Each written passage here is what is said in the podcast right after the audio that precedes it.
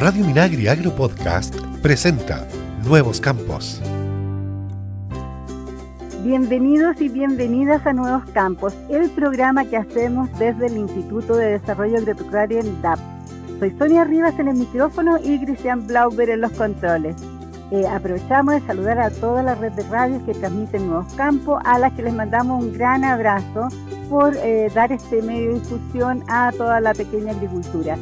Hoy vamos a dedicar este episodio a un tema muy interesante eh, que tiene relación con la agricultura sustentable, pero en el norte eh, se trata de una emprendedora que cuenta con un sistema de osmosis inversa que es vital para riego y ella también nos va a contar un poquito sobre la tecnología agrícola OMA, que fue una de las primeras cosas que aplicó en su predio. Son temas que vamos a conversar con Irma Castillo, quien es usuaria de INDAP de Cobija en el sector de Chinchuri, comuna de Calama, región de Antofagasta. Ella eh, les contamos que recibió además una mención honrosa en el primer concurso de agroecologistas del país, organizado por INDAP en el también primer seminario de agroecología desarrollado en conjunto con la FAO. Eso fue en el año 2017. Bienvenida a Nuevos Campos, Irma. ¿Cómo estamos? Bien, aquí estamos, tirando para arriba y sembrando cada vez más cositas en mi casa. Muy bien. Eh, Irma, yo le quería eh, preguntar un poquito, porque cuando parte esto, em, eh, usted ahí en el predio empezó con una técnica bien como bonita y un poquito revolucionaria también, porque la gente no la conoce pero es una tecnología también muy ancestral que es la tecnología agrícola OMA. Eh, cuéntenos un poquito, esto está asociado un poco a la medicina ayurveda, ¿no? Correcto. Mira, esto no es, no es tecnología en el fondo, es una técnica ancestral. Eh, esta, esta, este método de mejoramiento, ¿no es cierto?, de la producción agrícola agroecológica, eh, se trata más que nada de rescatar eh, técnicas ancestrales, como te explicaba, y incluso los mantras que se recitan para cierto tipo de, de, cosas que yo voy a hacer, o voy a aplicar ceniza, o voy a hacer el fuego, agniota, em, se recitan unos Vedas, unos, unos mantras, y esos mantras están en, escritos en lengua sánscrita el, la primera lengua que existe en el planeta, o sea, de eso, de esos tiempos estamos hablando. Entonces, esta técnica se fue traspasando de generación en generación en la India, por allá, y de alguna forma se, se ha venido eh, ampliando, ¿no es cierto?, en todos los continentes, y gracias a Dios yo tuve la oportunidad, ¿no es cierto?, de asistir a un curso, me, me llenó de incógnitas el proceso, pero me gustó mucho y sí, eh, yo hasta este momento, hasta el día de hoy lo practico y mejoro, ¿no es cierto?, mis tierras, mis plantas, todo con eh, la agricultura. Mi parcela es toda OMA.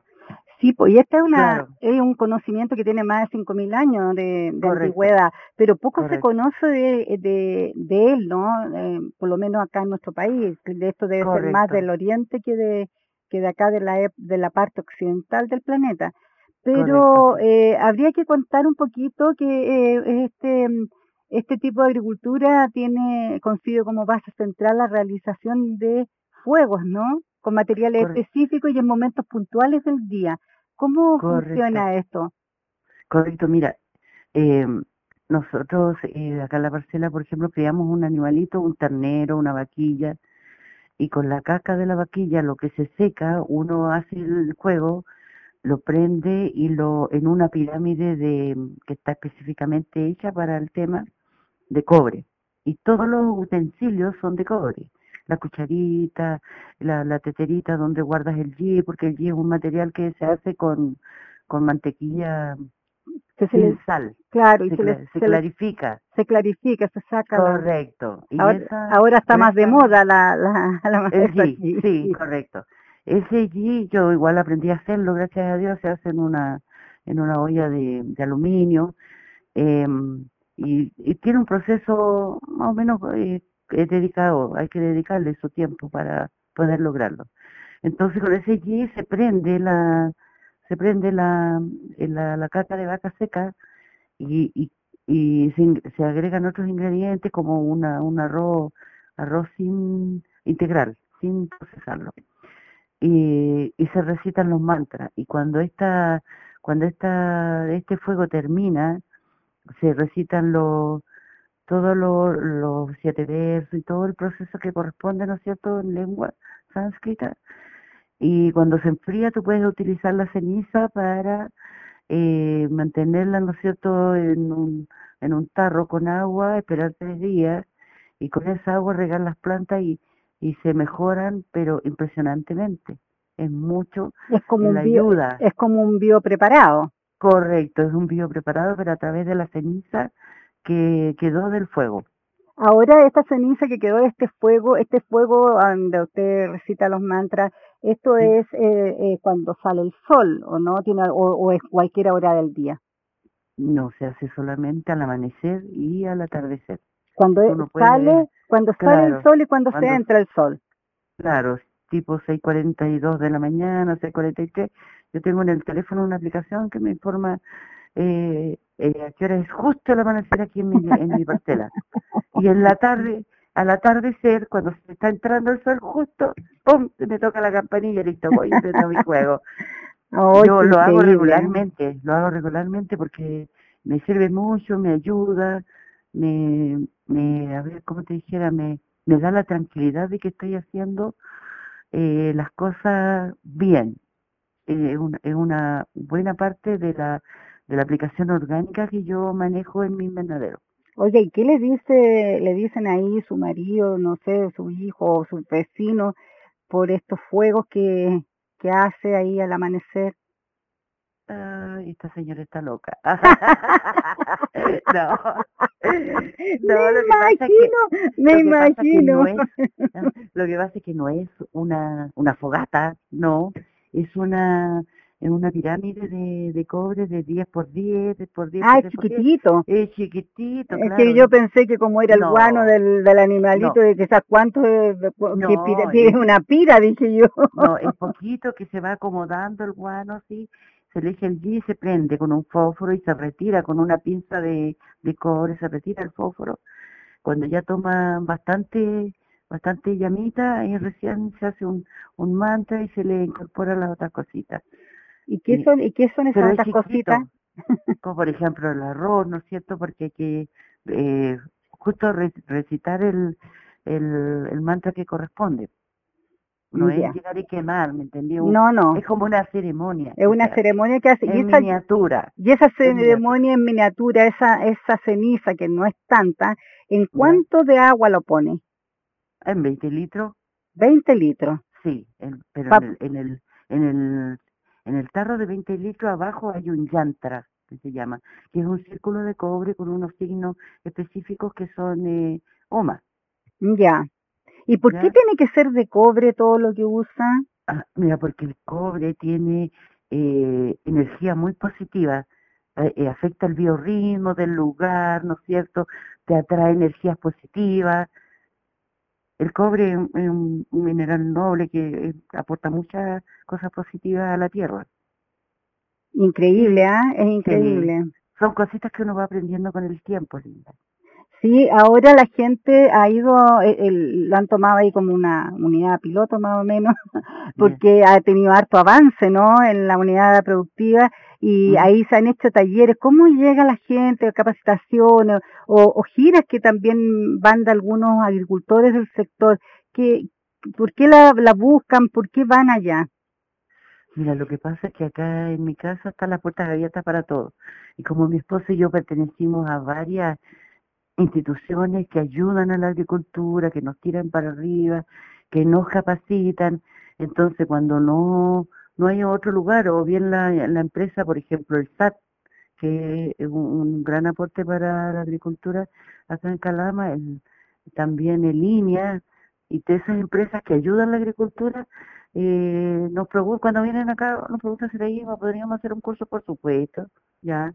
Entonces el curso acá, eh, visitan el invernadero, ¿no es cierto? Me hacen preguntas y todo eso, y yo también aprendo de ellos porque normalmente vienen profesoras también a hacer cursos, a, hacer los bio, preparados acá, tú sabes que los biopreparados y los sulfuros y esas cosas que se preparan para la agricultura orgánica tienen eh, tienen elementos nocivos también, por ejemplo, le echan lo echan a hervir.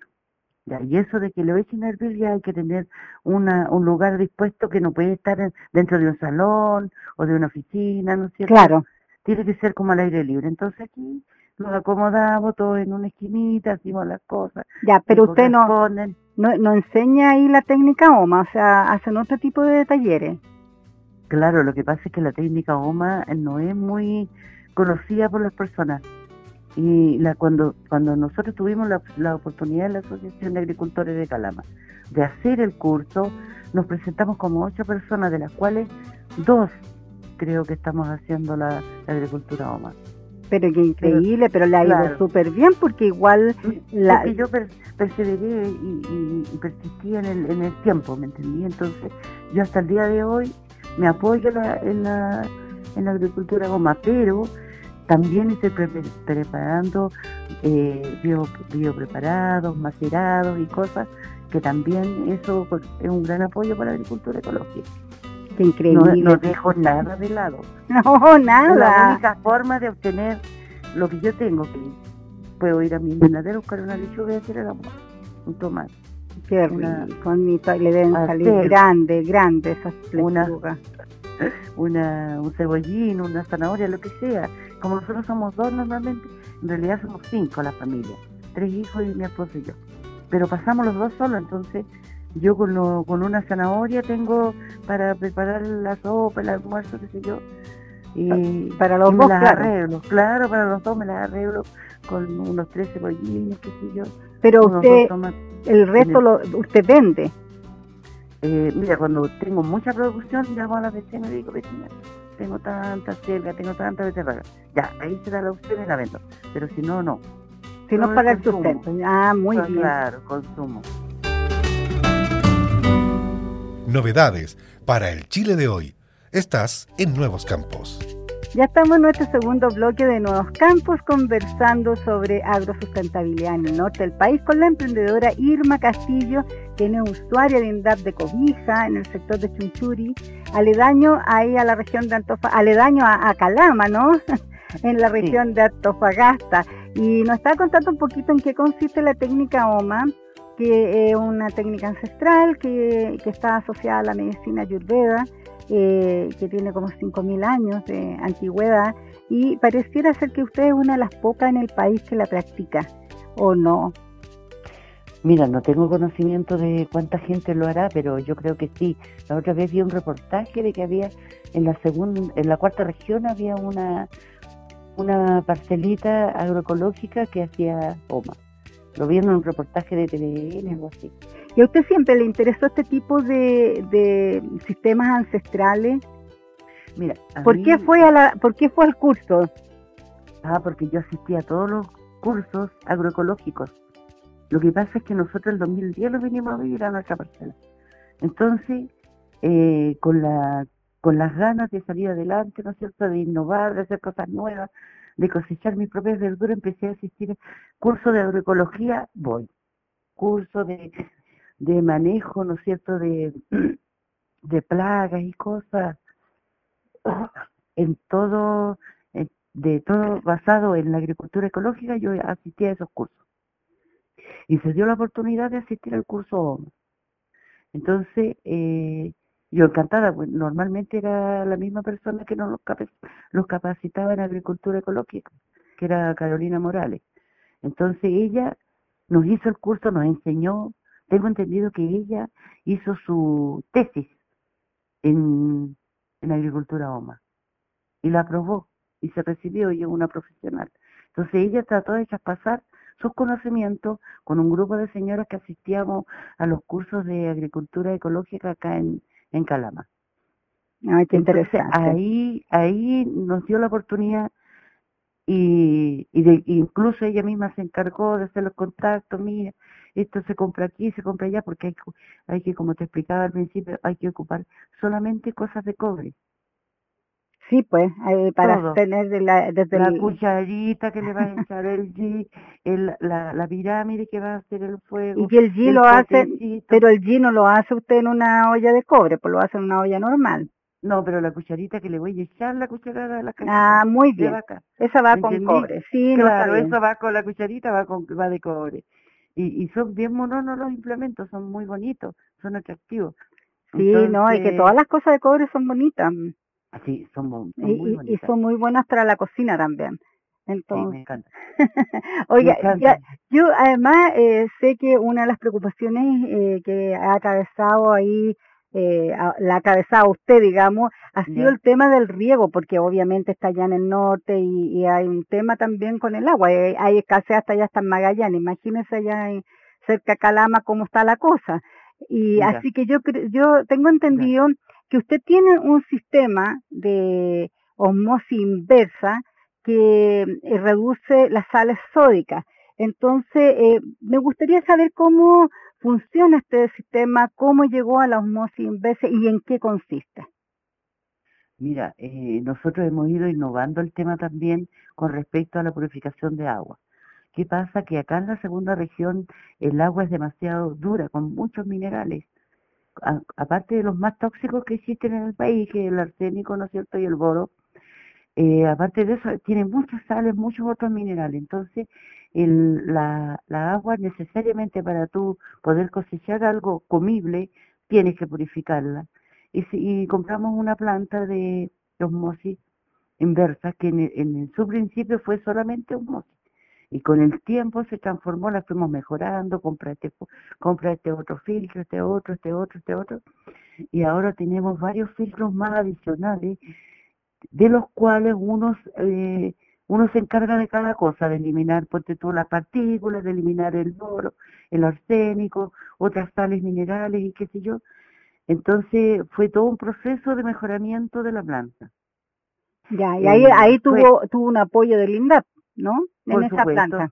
Sí, por supuesto, tuve el apoyo siempre Linda. Presentó usted un usted presentó un proyecto ahí para este ya y fue la única que, que estuvo en esto o hubo otros agricultores que también pusieron estos equipos de osmosis.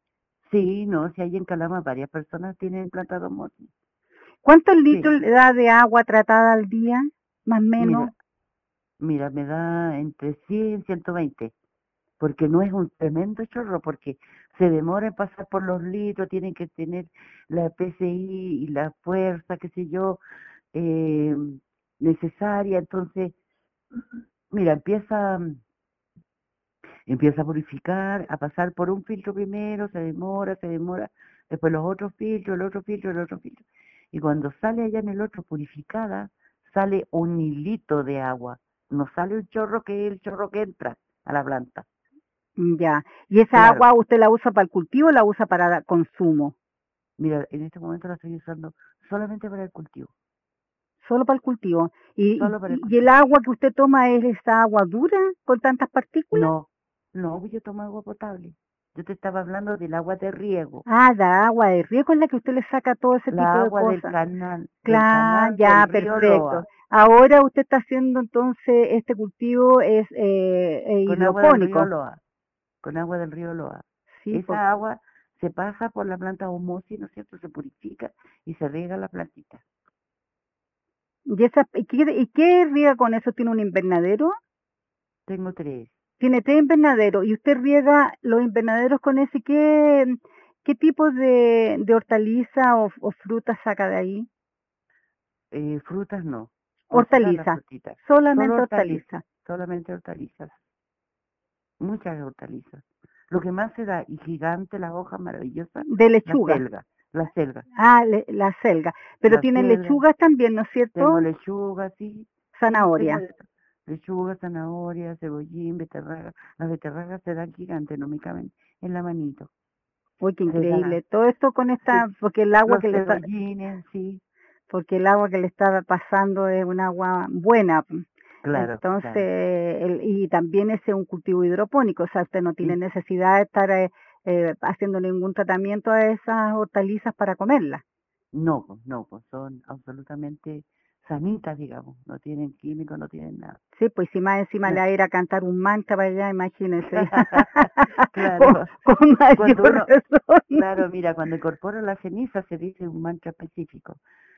Entonces, eh, con todo, todo va amparado con la, con los, con los, como te dijera yo, con los, con los mantras y la, Pero la ceniza no la echa todos los días, pues eso es una cosa no, que es un pues tratamiento no, que- porque, porque ese tratamiento se hace, eh, ¿cómo se llama? Cuando se, tú, cuando veo la planta que tiene algún riesgo de alguna plaga, alguna cosita, ahí yo le echo cenicita, le lo riego con agüita con, que esperé tres días, agüita con ceniza y otras cositas. po. Hago macerado de, de ajo, qué sé yo, de ajo aquilopoto, ¿no es cierto? Y con alcohol y hasta bañitas que nosotros los agricultores ecológicos sabemos que son muy útiles porque sí, po, porque, porque la plaga, mantenemos, la, la mantenemos raya a todos los bichitos que son eh, naturales eh, y, y que eh, son, que llegan y claro, y, bichitos que a veces no son beneficiosos, sino que son Correcto. perjudiciales. Y, es interesante eh, ese control de las plagas que ustedes hacen sin estar echando ningún químico, porque correcto eso es lo importante de la agricultura ecológica. Nosotros no echamos químicos echamos mira le incorporamos los nutrientes no es cierto el calcio todas las cositas que la planta necesita pero se lo incorporamos en forma natural. No es un químico comprado no compré una bolsa de calcio la derretí y le eché no.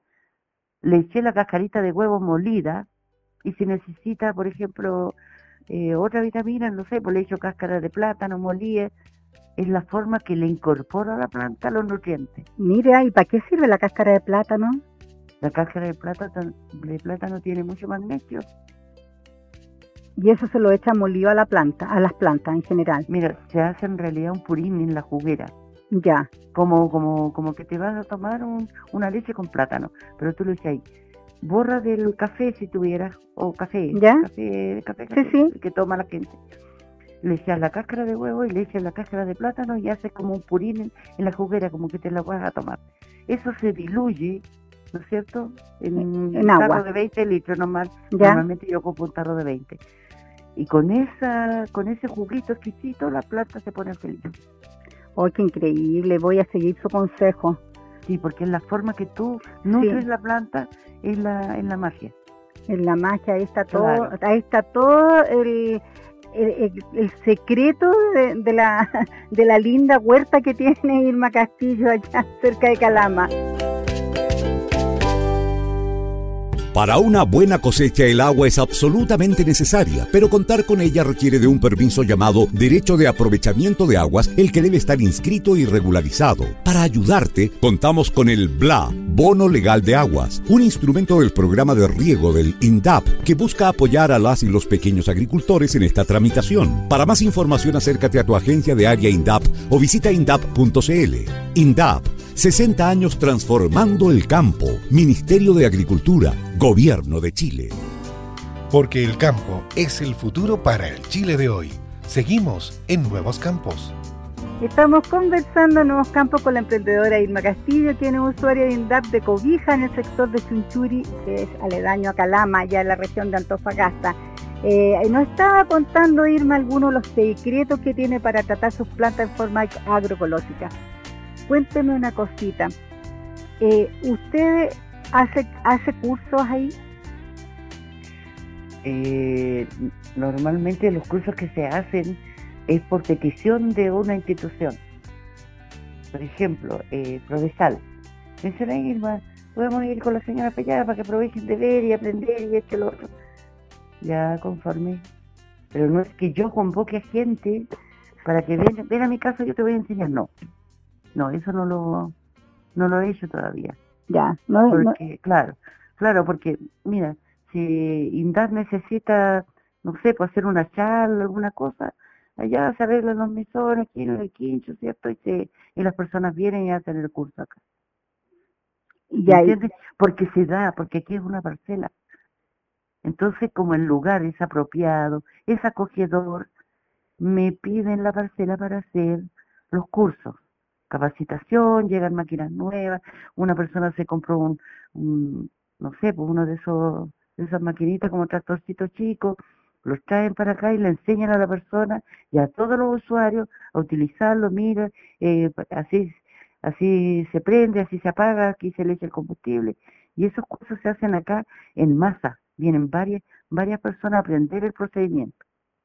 Y aprovechan de ver los invernaderos. Correcto. Aprovechan de ver los invernaderos. Y lo otro que se usa mucho también de compartir semillas, ¿no es cierto?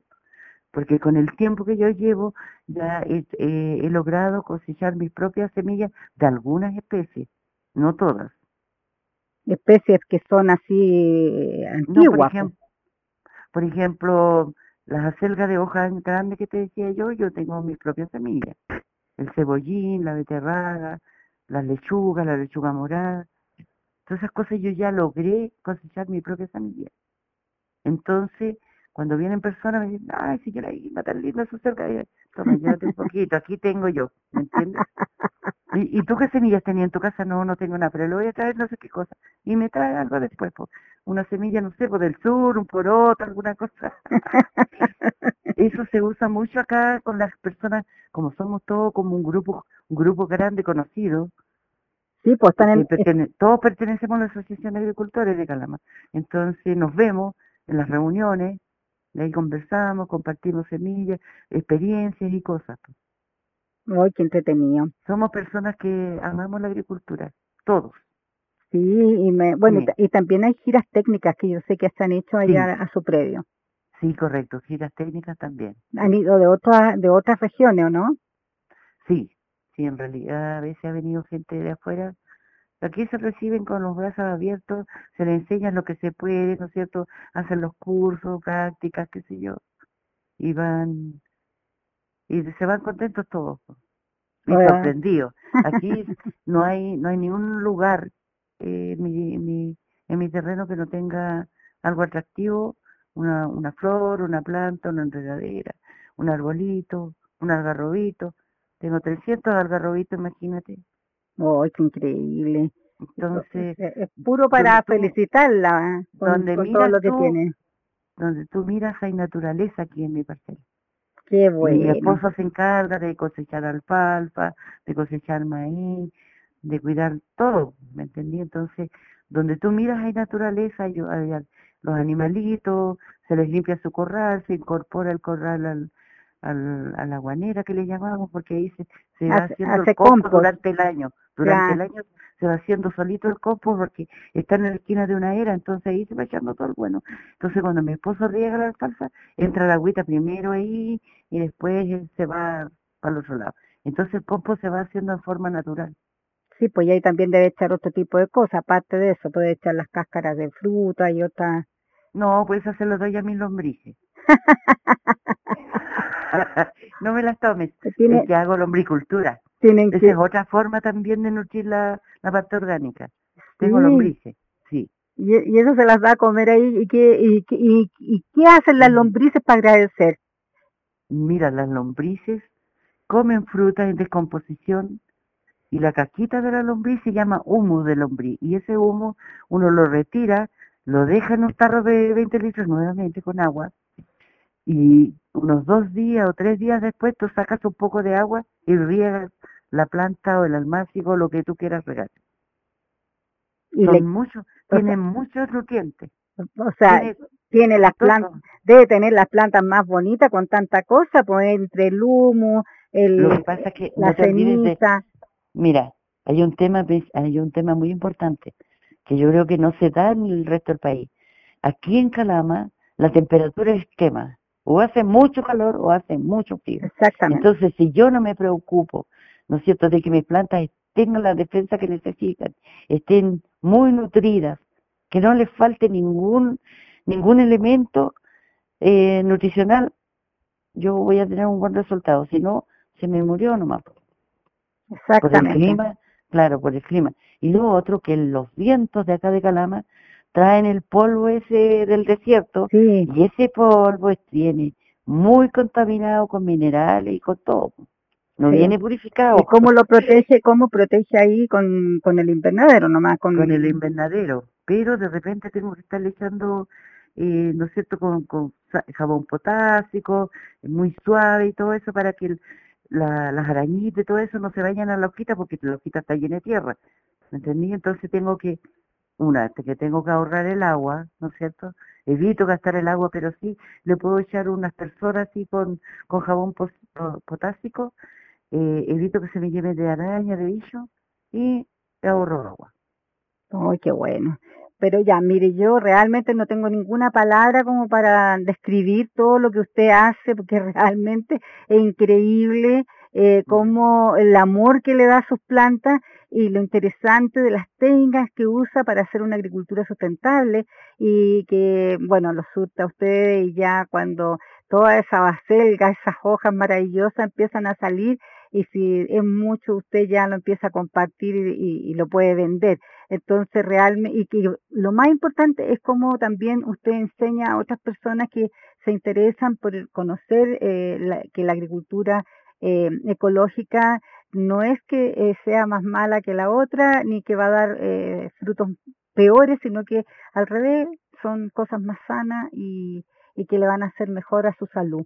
Y así que yo puro, puro eh, felicitaciones y lamentablemente estamos llegando al final de este programa, pero la voy a invitar antes a un minuto cultural que tenemos en Nuevos Campos, eh, donde hablamos sobre los dichos rurales que también se, eh, se, traspo se traspolan, se traspasan a la zona urbana y eh, vamos a ir hoy día con a caballo regalado no se le miran los dientes.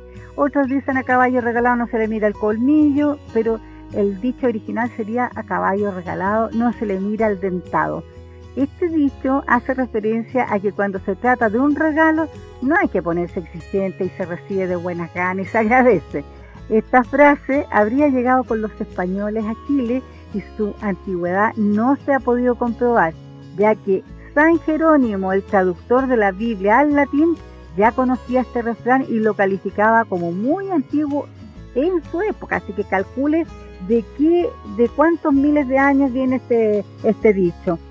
A caballo regalado no se le mira el dentado. y vamos a pedirles que nos sigan en nuestras redes sociales. Estamos en Instagram, en Spotify, en Apple Podcast y también ingresan a nuestra página web www.indap.gov.cl. Cuídense mucho, chao, chao. Nuevos Campos es una iniciativa de INDAP y FUCOA del Ministerio de Agricultura.